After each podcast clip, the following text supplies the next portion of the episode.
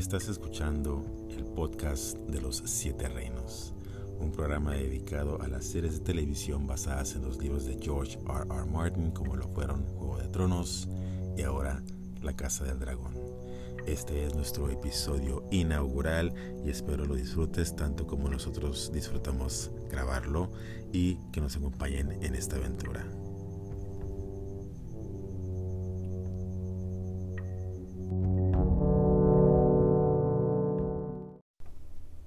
Queridos amigos, bienvenidos al podcast de los Siete Reinos, una nueva iniciativa para estar comentando los pormenores, los sucesos, los episodios de La Casa del Dragón, esta nueva entrega del universo creado por George R. R. Martin, eh, producida por HBO, y con mucho gusto de, discutir eh, en detalle todo lo que vaya sucediendo aquí. Mi nombre es Edgar Morales, soy su anfitrión y conmigo mi coanfitriona Tania Franco. Tania Franco, bienvenida.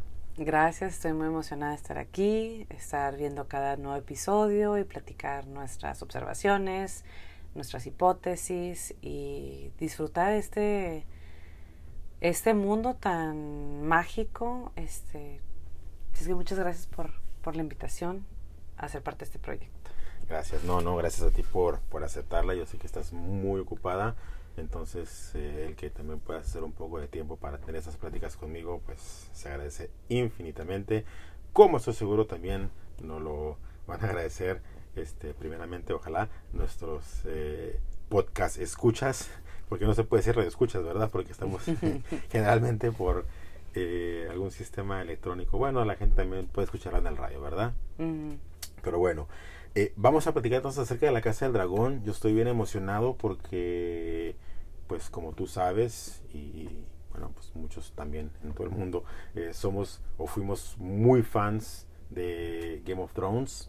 Eh, aunque al final pues nos quedamos así como que un poquito con, con un, saborcito medio agridulce porque como que las últimas temporadas no fueron tan fuertes como había sido el principio, pero igual se agradece que pudimos estar en este universo que nos presentaron toda la historia con sus virtudes y defectos, lo hicieron y, y pues bueno, ahora darle la vuelta a la hoja, ¿no? Y ver cuál es, eh, ahora sí que el siguiente episodio, literal, eh, en esta nueva serie. ¿Qué pensaste de entrada así del, del nuevo programa? Pues la verdad, estaba un poquito este, escéptica a, qué tanto iba yo a disfrutar esta nueva serie, si iba a estar yo emocionada, si iba a querer verla entera o si iba a querer nomás ver un, episodio o si ni me iba a, involucrar, que iba a ser algo que te ibas a hacer ahora y, y, yo ya no iba a estar tan, tan involucrada como antes. Pero la verdad, este, me quedé muy contenta, estoy muy emocionada. Este, me gustó mucho, sentí que sentí que el guion estaba muy bien escrito, sentí que las actuaciones estuvieron espectaculares y la verdad pues al principio como que tenía un poquito de miedo de que no iba a ser buena la, la, la nueva serie, entonces como que de alguna manera como que no me quería emocionar, no quería tener altas esperanzas, pero pues también sí tenía un poco de emoción porque quiero saber, o sea, siempre me disfruté mucho este Juego de Tronos y la verdad que pues se me hizo unas historias muy interesantes, cada familia, este, cuál es su pasado. Entonces, como ya sabemos cuál es el futuro, eh, me es muy emocionante saber pues qué pasó antes, quién fue, quiénes fueron este, los abuelos, los tatarabuelos de estas generaciones que, que, le tomamos mucho cariño y que conocimos bien. Entonces sí, estoy, estoy muy emocionada, me gustó mucho el episodio. ¿Tú qué pensaste? Sí, no, pues eh, yo, yo, creo que eh, el hecho de que ahora estás grabando un podcast acerca del programa es testamento a que si estás interesada en el tema, chócala. Eh, no, yo también estoy muy emocionado. Eh, igual, de buena manera estaba yo tratando de no tener tantas expectativas porque, digo, pues esa es la receta para salir decepcionado. Sí. pero no podía evitarlo, sí tenía yo muchas ganas de que empezara, tenía mucha emoción de, pues, de qué es lo que iba a pasar ya más o menos, digo, me, tenía una idea, ¿no? Porque durante la serie original de Game of Thrones platicaba, ¿no? Acerca de los Targaryens y lo que habían hecho y que de repente se peleaban entre ellos y la dinastía y la cómo se relacionaban con las otras casas y que era como que una relación como que les tenían respeto, pero más bien como que era pavor por los dragones que tenían. Eh, entonces, pues de alguna manera me sentía como que familiarizado con eh, quiénes son esos personajes, pero pues no es lo mismo, ahora sí que igual, ¿no? Como los habitantes de, de Westeros, no es lo mismo estar escuchando así como que las historias a estarlas ahora viéndolas eh, de, de, primera persona, ¿no? Entonces, eh, me siento muy contento porque este primer episodio me dejó con un muy buen sabor de boca. Eh, me, me, me, encontré disfrutando mucho lo que estaba pasando en la historia, los personajes, cómo se comportaban y cómo reaccionaban a los eventos que estaban sucediendo a su alrededor y cómo te van enseñando un poco quiénes son y por qué actúan de la manera en que lo hacen. Entonces, sí, eh, estoy emocionado y eh, anticipo que va a ser una temporada muy divertida y hasta cierto punto épica. platícame un poquito acerca de cómo encuentras los sucesos de este primer episodio eh, en términos de, por ejemplo, eh, el protagonista principal de entrada es una muchacha, es una niña, ¿verdad? Y lo primero que vemos es a la niña volando en su dragón ya así como que desde la primera escena, ahí está, volando ya eh, en su dragón la princesa Rhaenyra Targaryen. No es como en las historias originales, en donde los dragones eran algo lejano y pasaron eh, bastantes episodios antes de que viéramos un dragón del tamaño de una lagartija. Ahorita luego, luego ya lo vemos y se siente como que casi casi natural, ¿no? Sí está el dragón volando y todo el mundo así como que, ah, mira, ahí va el dragón otra vez. Y, no pasa nada. Y eso también me gustó. Me gustó porque ya el énfasis no es tanto en, ah, los dragones, sino ya estamos enfocados en, ok, los dragones son como parte de, como una eh, herramienta más de, de, de esos personajes, pero lo que está pasando con los personajes es lo importante. ¿Qué me platicas de eso? Bueno, eh, para empezar, cuando está la primera toma donde está Ranira, Ranira este, volando en el dragón, me encantó que, que presenten el dragón, que es algo muy bonito, pero es un momento y ya, el dragón no es este, la historia central, o sea, es, es como un apoyo a lo que está sucediendo, es un personaje más pero más lejano y que realmente se va a centrar la historia pues en los personajes, en los sucesos, en, en el diálogo, en qué está pasando entre las personas, ¿no? La, como la calidad humana, pues, y eso fue lo que me emocionó. Pero como mujer, ver a una muchacha como la protagonista llegar con toda esa seguridad de sí misma, sintiéndose valiente y fuerte, este, sobre un dragón y llegar y ver cómo los que los que son los, los que cuidan al dragón están asustados con el dragón y están hasta quemados y ella se baja muy tranquila porque pues es su compañero, amigo, mascota. Este, pues lo disfruté mucho, la verdad. Porque... Tanque de guerra. sí, también su arma mortal, este, pero, pero me dio mucho gusto, sentí mucha emoción como mujer ver a una protagonista así de fuerte. Y me imagino que para las muchachas también, pues porque no es una mujer, es una muchacha que de 14, 15 años, me imagino, no sé. Bueno, este, ya tuvimos otra protagonista también que volaba dragones. Sí, pero la energía se siente un poco diferente. Esta no está tan alterada. No, está bueno, pero, pero fíjate, aquí entra lo que son los paralelos naturales, ¿no? Porque mientras Daenerys y, va a ser inevitable, ¿no? Tenemos, tenemos que hacer las comparaciones porque pues son historias, ¿verdad? De, de los personajes que están en ese mismo universo. Daenerys estaba 100% enfocada en ser la reina. Sí. Ese era su, su objetivo. Y aquí, eh, Rhaenyra, aunque a lo mejor ella sí pudiera tener esas aspiraciones, como que ella se siente un poco más, eh, no voy a decir satisfecha, pero como que más cómoda en el rol que está jugando en este momento. No voy a decir satisfecha, ¿verdad? Porque claramente se ve que ella sí tenía como que ciertos resentimientos, sí, ¿verdad? De que a lo mejor no se le estaba dando un lugar que, Que se merece. que ella quería. Eh, y, y no vamos a hablar tampoco de merecimientos, porque ella lo que quería era que su papá la reconociera como, como, como su hija y que le diera el valor que le hubiera dado a un hijo varón.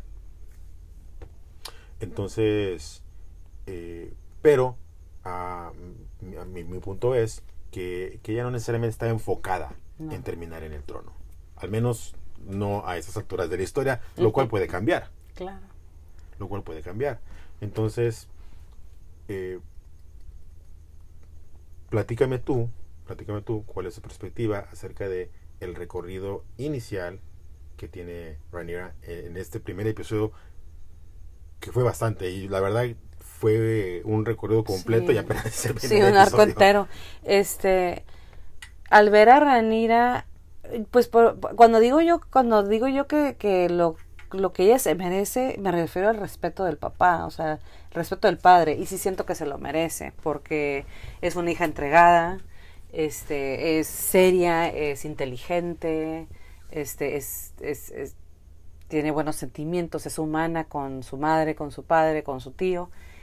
Entonces, este, disfruto yo cuando es un personaje que centrado, serio, este, cuando está como enfocado en disfrutar su vida eh, como plenamente, pues. Entonces, y ella lo menciona cuando está platicando con, no entiendo si es su compañera de estudios o Pues Alison Hightower sería como... es un institu- institutriz de alguna manera, no. Bueno, a Alison es su amiga. Ok. que de alguna manera están como en, en un cierto paralelo, porque son nobles, claro que una pues la Es la princesa. y la otra es nada más una muchacha, mujer noble. Eh, y están hablando de, de la septa, que es la que les Que da las da sus clases. Que esa será institutriz. Ok.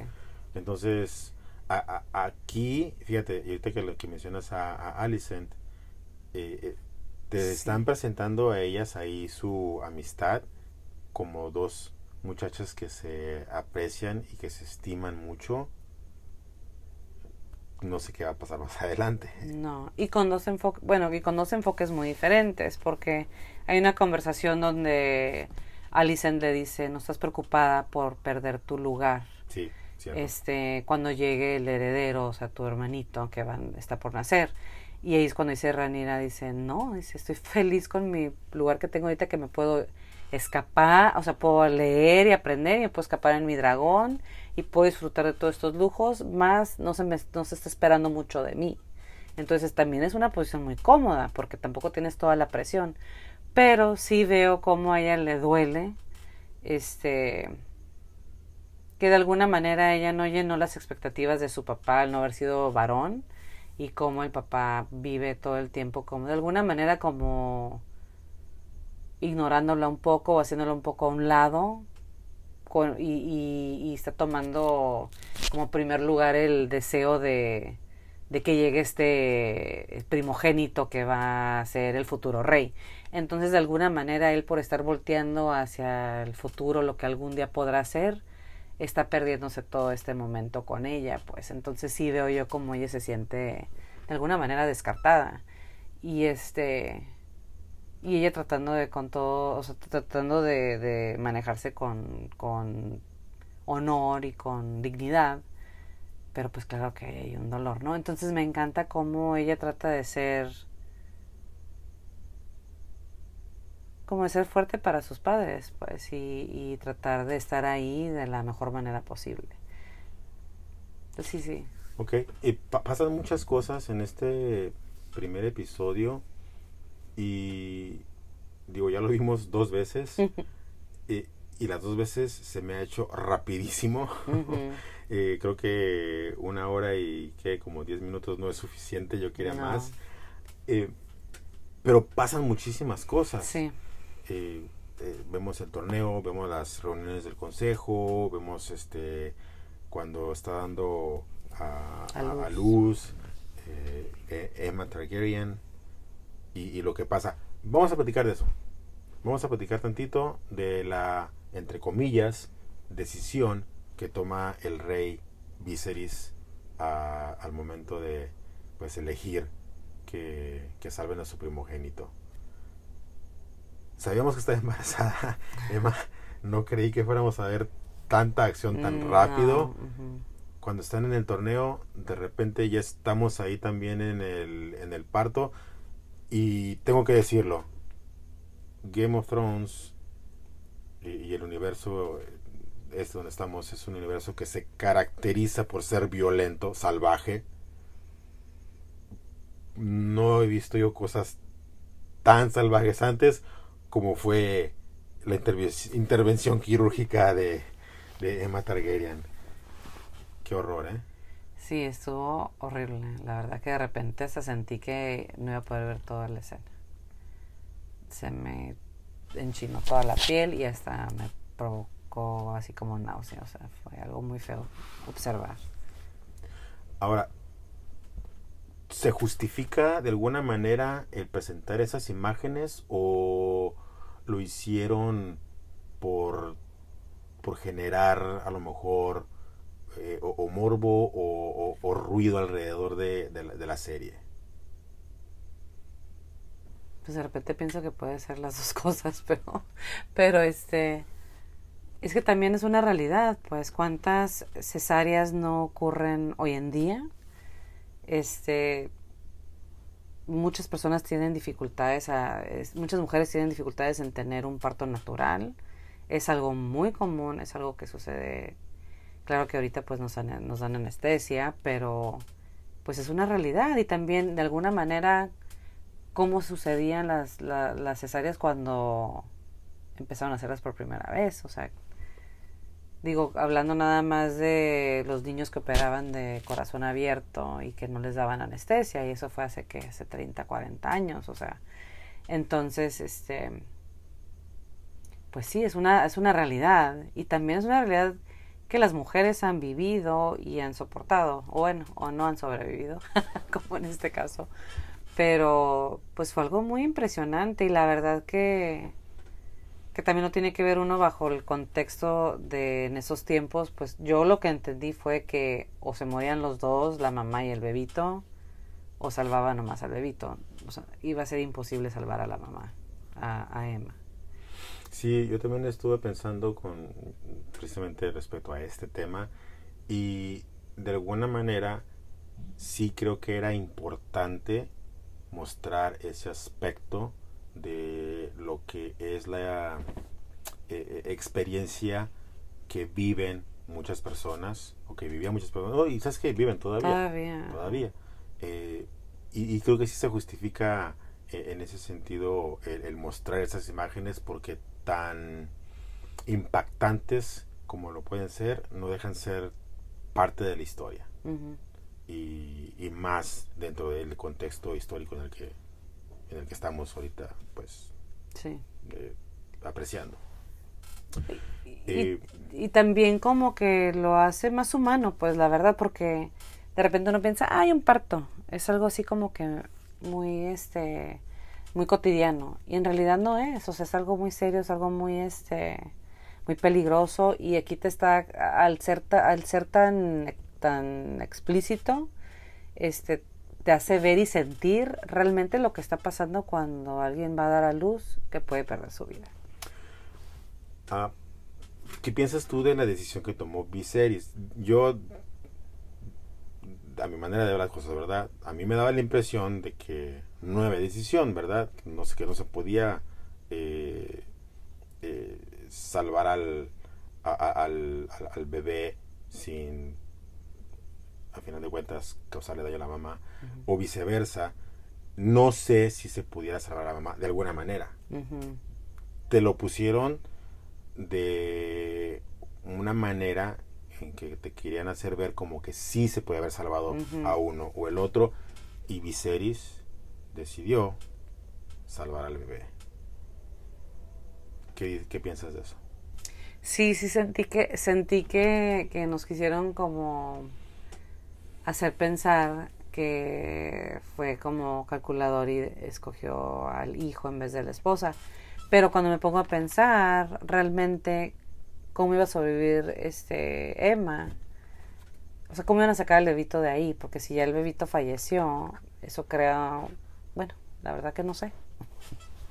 Pero aquí, por ejemplo, lo que yo lo que, lo que yo, lo que yo sí quiero hacer este hincapié, en lo que yo quiero hacer hincapié es en que por lo menos dentro de lo que es el contexto de la historia, te lo están presentando como que él sí tenía una elección. Y su elección fue... El, el, heredero. El heredero. Ya después se queda como el perro de las dos tortas y se queda sin nada y ya tiene ahí sus, sus lágrimas de cocodrilo. ¿Llora más por el heredero o por la mujer que al final de cuentas él este decidió pues que no tenía tanto valor? Pues yo siento, la verdad que es que yo siento que no es un personaje como no es una persona fuerte, pues este, hay mucha presión que está sintiendo él ahorita por tener un heredero. Es algo que él tiene mucho tiempo platicando acerca de eso. Yo sentí que le dolió el alma este, escoger al heredero, pero sentí que se sintió forzado más que nada por las, la presión que tiene no nomás de, del consejo, pero también de, de sus constituyentes, pues de que todo el mundo está esperando ese heredero, entonces de alguna manera como que ya no quedaba en él, pues. Y, y yo sentí que le dolió despedirse de su mujer, pero aparte su mujer le había dicho, Emma le había dicho, que ella no podía con otra pérdida de otro hijo. Y yo de repente siento como dando a entender que ella no podía ya vivir con ese dolor de perder otro hijo, porque es un dolor muy fuerte, es algo muy horrible. Entonces, no supe, entiendo que cada diálogo tiene un motivo de estar ahí y por algo nos estaban dando, nos estaban compartiendo que ella le estaba diciendo de una manera muy seria que ella ya no iba a volver a embarazarse y que ya no iba a poder soportar la muerte de otro hijo. Sí, pero por ejemplo yo ahí lo tomé como que ella ya había hecho su trabajo, ya había cumplido con su labor, esta era la última oportunidad y yo lo tomé como que ella quería seguir viviendo y creo que también conforme se estaba dando la escena, eh, eso ah, bueno, queda claro. Eso quedó muy claro. Eh, entonces yo lo tomé desde, desde, desde el punto de vista de que ella dijo, es que ya este es el último y ya si no se logra esto, ya no lo vamos a seguir tratando. Entonces yo pienso de por ese lado que eso hace más trágico todavía el que haya él decidido quitarle la vida a su mujer. y ya. Pero bueno, sí, intenso ese momento, ¿verdad? De hecho, pues de, de, lo, de lo, más intenso del episodio. Y, y, y, de alguna manera sí creo que todo gira en torno a ese suceso específico, ¿no? O sea, a, todas luces fue el momento cúspide de, del episodio.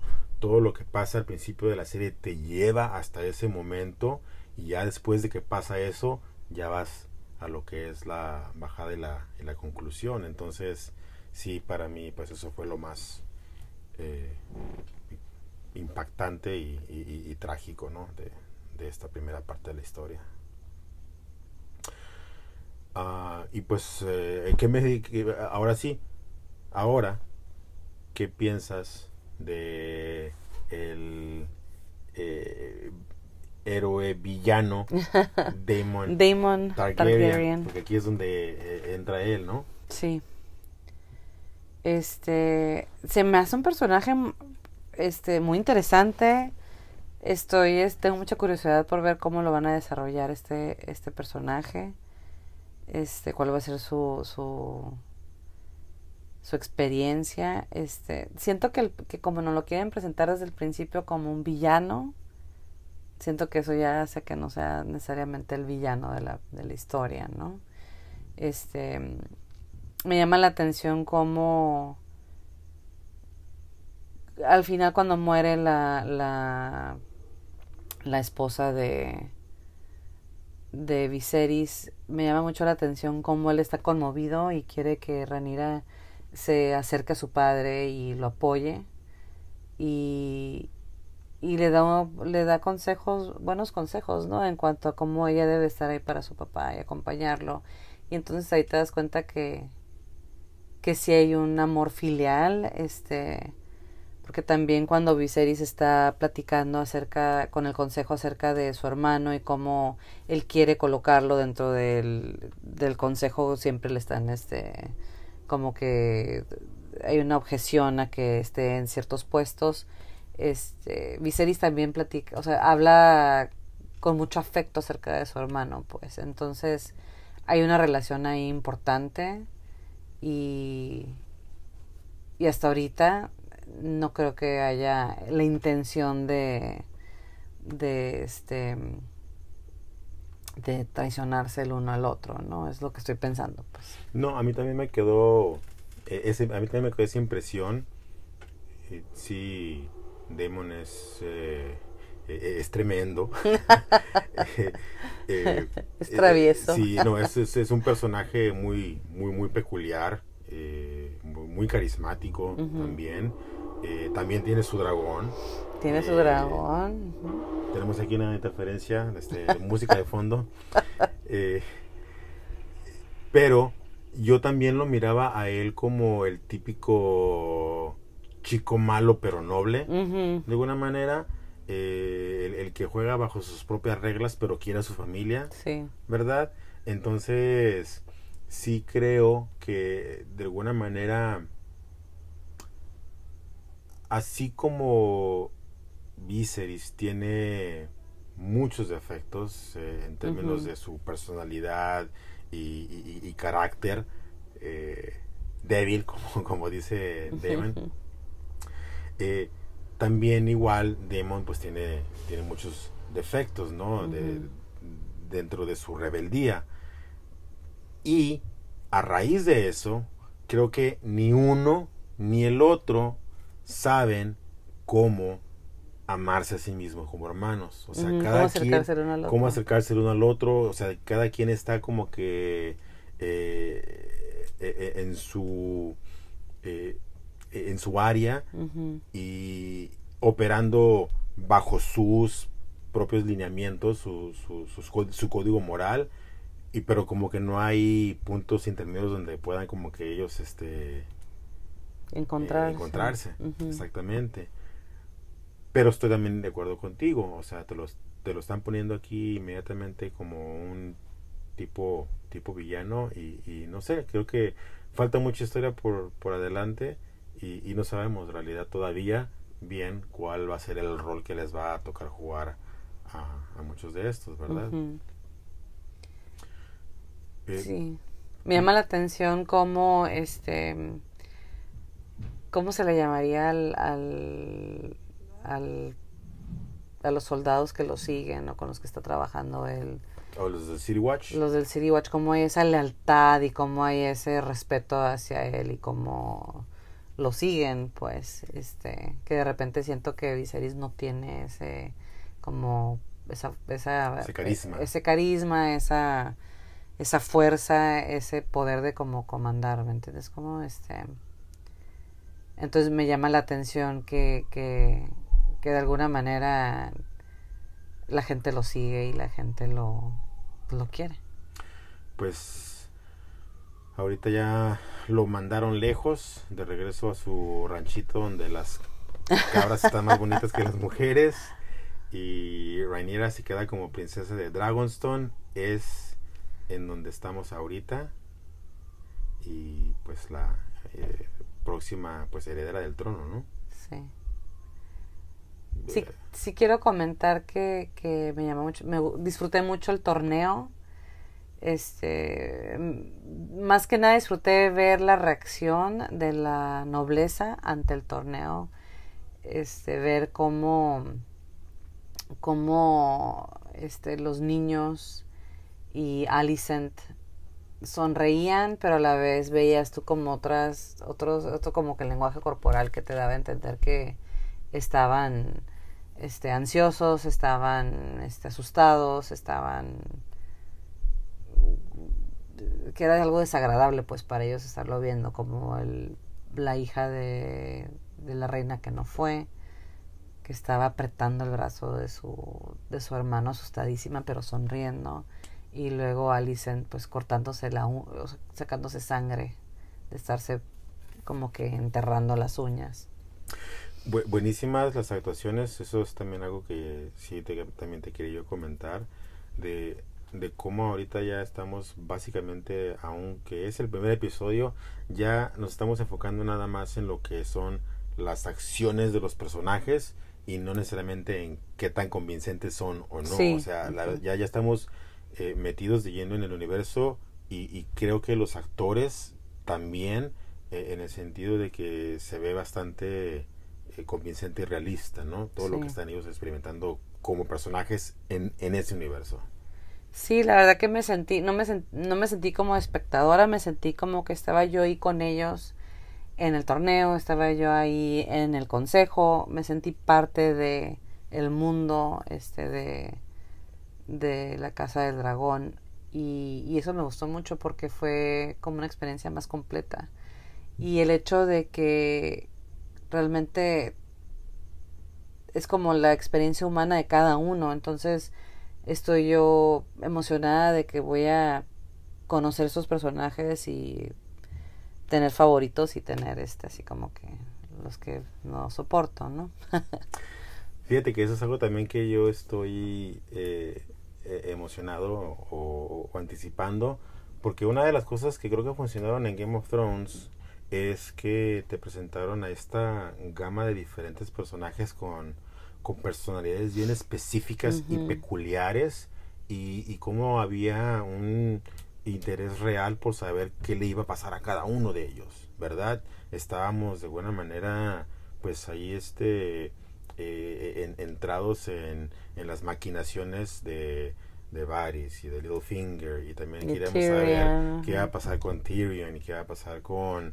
eh, Sansa y, y, Jon Snow, o sea, todos, ¿no? O sea, todos tenían su, sus puntos así claves interesantes que te hacía como que eh, apoyarlos o, aborrecerlos y, y creo que también vamos a tener mucho de, de eso en estas series, de hecho lo espero y, también espero que tengamos como que una eh, idea también más clara o una, una, idea clara, ¿verdad?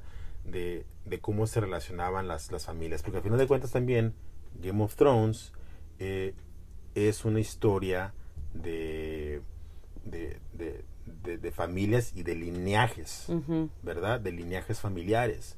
Y, y cómo se relacionan estas familias con las otras. Entonces también estoy emocionado de ver cómo está aquí, por ejemplo, la relación de, de los Lannister y los Stark y, y, otras familias que también son importantes en este universo, pero que no se mencionaron tanto en, en Game of Thrones como, lo que me lleva a mi siguiente punto, mm.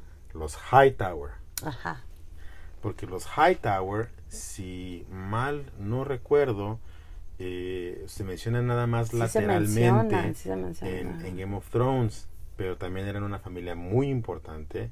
Y aquí estamos ahorita con tu personaje favorito de esta inicio de temporada, Otto, Hightower, y su hija Alicent. ¿Cómo viste la decisión de Otto de básicamente eh, ofrecerle su hija al, al rey Viserys? No, pues estoy, un poco preocupada de cuáles son las intenciones de Otto, este, porque Otto realmente quiere tener poder sobre el rey, tener mano en, pues en el reino, o sea, imagínate, porque casi, casi quiere que su hija termine casándose con el rey y me imagino que dándole un heredero, este, me quedé fría, la verdad me quedé fría y sentí este Y me encantó como, como reaccionó Alicent, así como asustada y a la vez queriendo darle el gusto a su papá. Y, y fue y se acercó al rey, pero lo hizo como que bajo sus propios términos, ¿no? Este, tratando de ser humana y, y tierna, es como lo, lo percibí.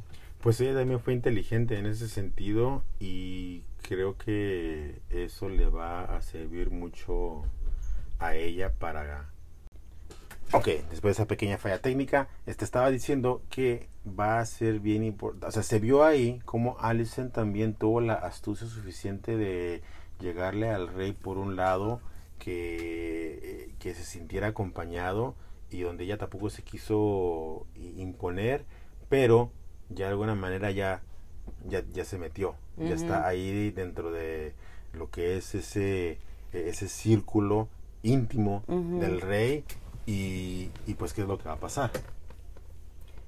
Sí, está, está en ese círculo íntimo, pero bajo sus propias, este, como bajo sus propias reglas, pues porque se está acercando, pero más bien de una manera emocional, antes de tener como contacto físico. Y, y sí, me hizo, me hizo ver a Alicent así como, pues una mujer muy inteligente y que va a usar sus recursos, este, a su manera en vez de hacer exactamente lo que el papá o otra gente le está como que imponiendo. Y volviendo a lo que tú habías mencionado anteriormente respecto a la preocupación de Alicent de mantener cierto estatus. Ah, eso no lo habíamos tocado en, en este... Total, este...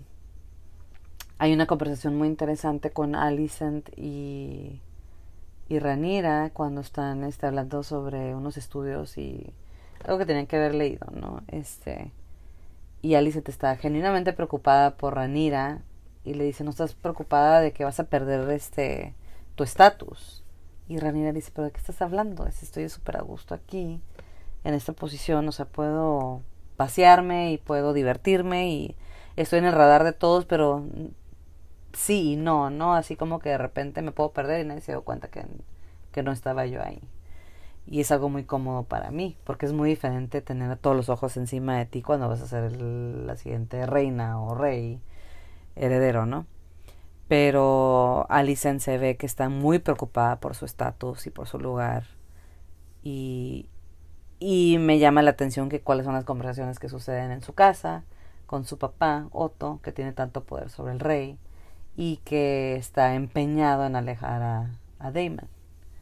Entonces me llama la atención que tanto nos vamos a enterar de los Hightower, que parece ahorita que son como que van a ser los villanos que vamos a amar odiar. Pues más bien odiar, ¿no? bueno, amar odiarlos. vamos a amar odiarlos. Sí, sí, sí. Ya capto, ya capto, ya capto. Pues bueno, pues de, todavía no tenemos un este un, un, Joffrey Baratheon. Oh, no. Este, o algún otro villano épico de, de, aquellos. Un The Hound. pero me gustó, me gustó donde empezamos. Estoy muy emocionado de lo que, de lo que venga. Eh, sin decir nada de spoilers, ¿verdad? Porque pues ahí, mismo, en, en la narrativa de de, de cuando empieza el programa, la narradora eh, es, una hija de, de Viserys, ella, está, ella está diciendo, ta, ta, este, es lo que fue lo que pasó, mi padre, ta, ta, ta. Entonces ya sabemos que ella es la que está narrando, eh, asumimos que es Ranira la que está narrando la historia, no sé si más adelante él va a tener más hijos o hijas, ya lo averiguaremos pronto. Eh, pero va a estar muy suave la serie eh, y, como te dije creo que va a ser algo épico. Pues ya para terminar porque ya no tenemos este un, buen episodio creo yo eh, algo que quieras agregar no estoy muy emocionada de ver qué, qué, qué va a pasar ¿Cuál es el personaje que más te interesa ver en, la siguiente, en el siguiente episodio? ¿Qué es lo que va a pasar? ¿O cuál es el que te va a hacer que regreses a ver el siguiente episodio? No, pues yo soy Tim Damon.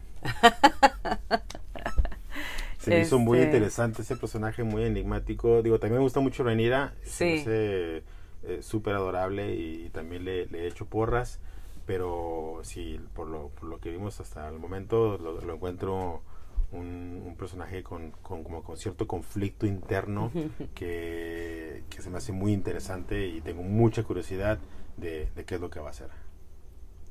No, pues sí, muy interesante Damon. Pero a mí lo que me llama la atención es mi lado detective y quiero saber qué está pasando con Otto Hightower y qué está pasando también con el Meister, el médico que estaba, este, que estaban platicando ellos entre sí.